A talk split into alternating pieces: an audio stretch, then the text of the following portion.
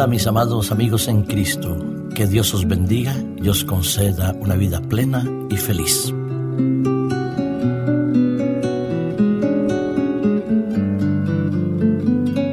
Justicia de papel.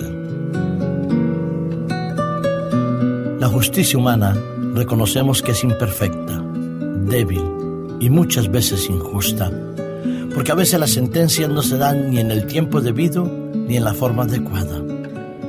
Encontramos en las cárceles personas inocentes y en la calle personas que son culpables. En realidad aplicar la justicia no es sencilla, cuestión de interpretación de leyes y algunas veces de tener el poder económico para disfrutar y gozar de una buena defensa y contratar los mejores abogados del mundo. A veces los juicios se prolongan en el tiempo que parece que nunca fuera a llegar el momento de la sentencia. Otras veces las instrucciones son tan deficientes que en poco tiempo se dictan sentencias que al recurrirse se demuestran la incompatibilidad, ya sea de los fiscales, jueces o de los investigadores. Un ejemplo de ello es el que tenemos que después de 20 años de un proceso, por fin ha sido definitivamente establecida la gravedad de una acción y las repercusiones que había tenido con un grupo. ¿Qué es lo que pasó y dónde sucedió? Pues me estoy refiriendo al conocido Cavalieri, al señor Berlusconi.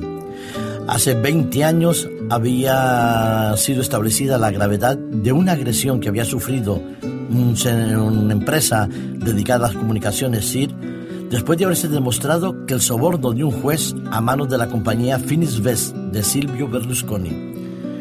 Durante 20 años se estableció un proceso que conllevaba, en principio, la sentencia penal del Cavalieri Berlusconi. Pero ¿qué pasó? Durante todo el proceso de instrucción, el tiempo se había dilatado y el delito había prescrito por unos cuantos meses. El derecho penal indicaba que esa condena o esa sentencia o ese juicio debía declararse nulo porque había prescrito el delito, te digo, por unos solos meses. Pero por fin el Tribunal Supremo rechazaba el recurso de la compañía Finisbet, la compañía de propiedad de Berlusconi, y lo declara culpable y lo condena a pagar 541 millones de euros por haber sobornado un juez. ¿Y cómo fue que se descubrió que había habido un soborno? Pues simple y llanamente porque el proceso comenzaba con investigar cómo era posible que un juez se hubiera comprado una mansión de un precio que no correspondía a lo que él ganaba en su salario.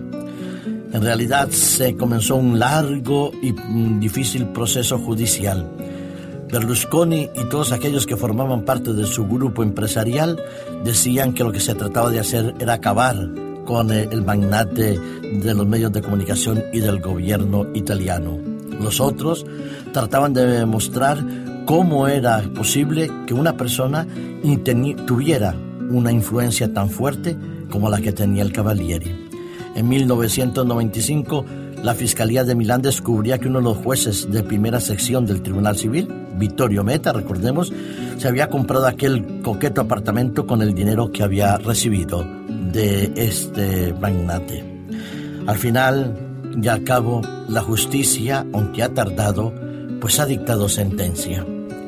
No fue una sentencia del todo satisfactoria, pero al menos es una sentencia que demuestra que la justicia no se la puede obviar ni si uno puede hacer uso de ella conforme a sus criterios. Durante un tiempo puede funcionar, pero al final, tarde o temprano, saldrá a la luz mucho de lo que habremos hecho.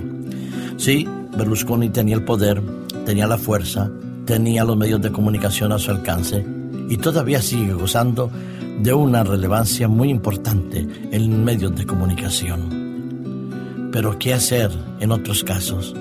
¿Cómo nos enfrentamos nosotros en nuestro día a día frente a los actos legales o ilegales que vemos, que contemplamos o que a veces toleramos?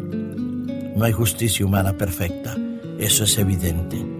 Pero sin embargo hay una justicia divina, una justicia que es perfecta, una justicia que se basa primero que todo en el amor de Dios en el sacrificio misericordioso de Jesucristo en la cruz y en su intercesión en el cielo.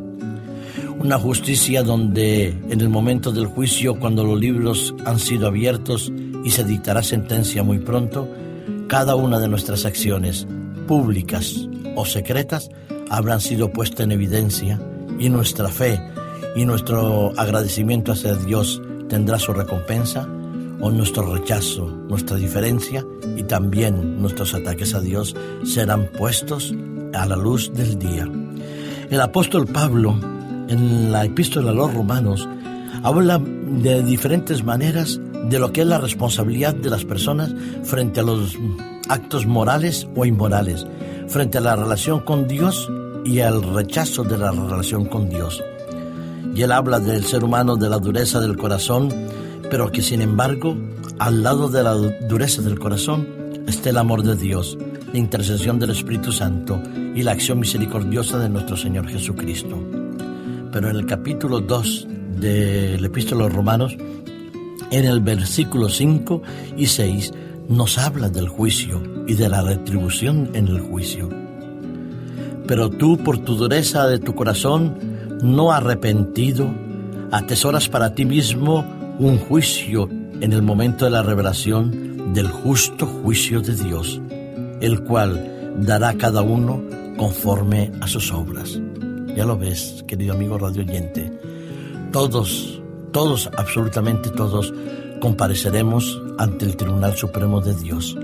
Pero no tenemos nada que temer, no tenemos nada que ocultar, porque el justo juicio de Dios tiene como objetivo, primero que todo, retribuir a cada uno conforme a lo que hemos anhelado en nuestro corazón, vivir eternamente con Cristo o vivir sin Cristo. Si hemos deseado lo primero, seguro que tendremos las recompensas de la vida eterna. Si lo hemos rechazado, nos tocará sufrir la destrucción eterna. No podremos escaparnos por influencias políticas, sociales o religiosas.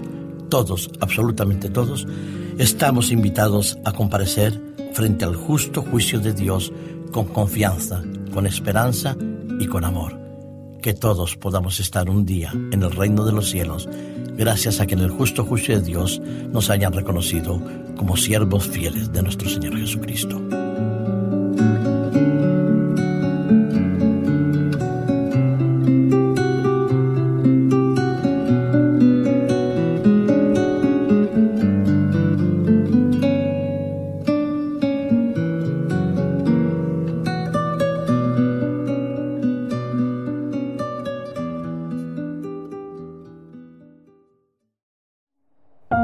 Producido por hopmedia.es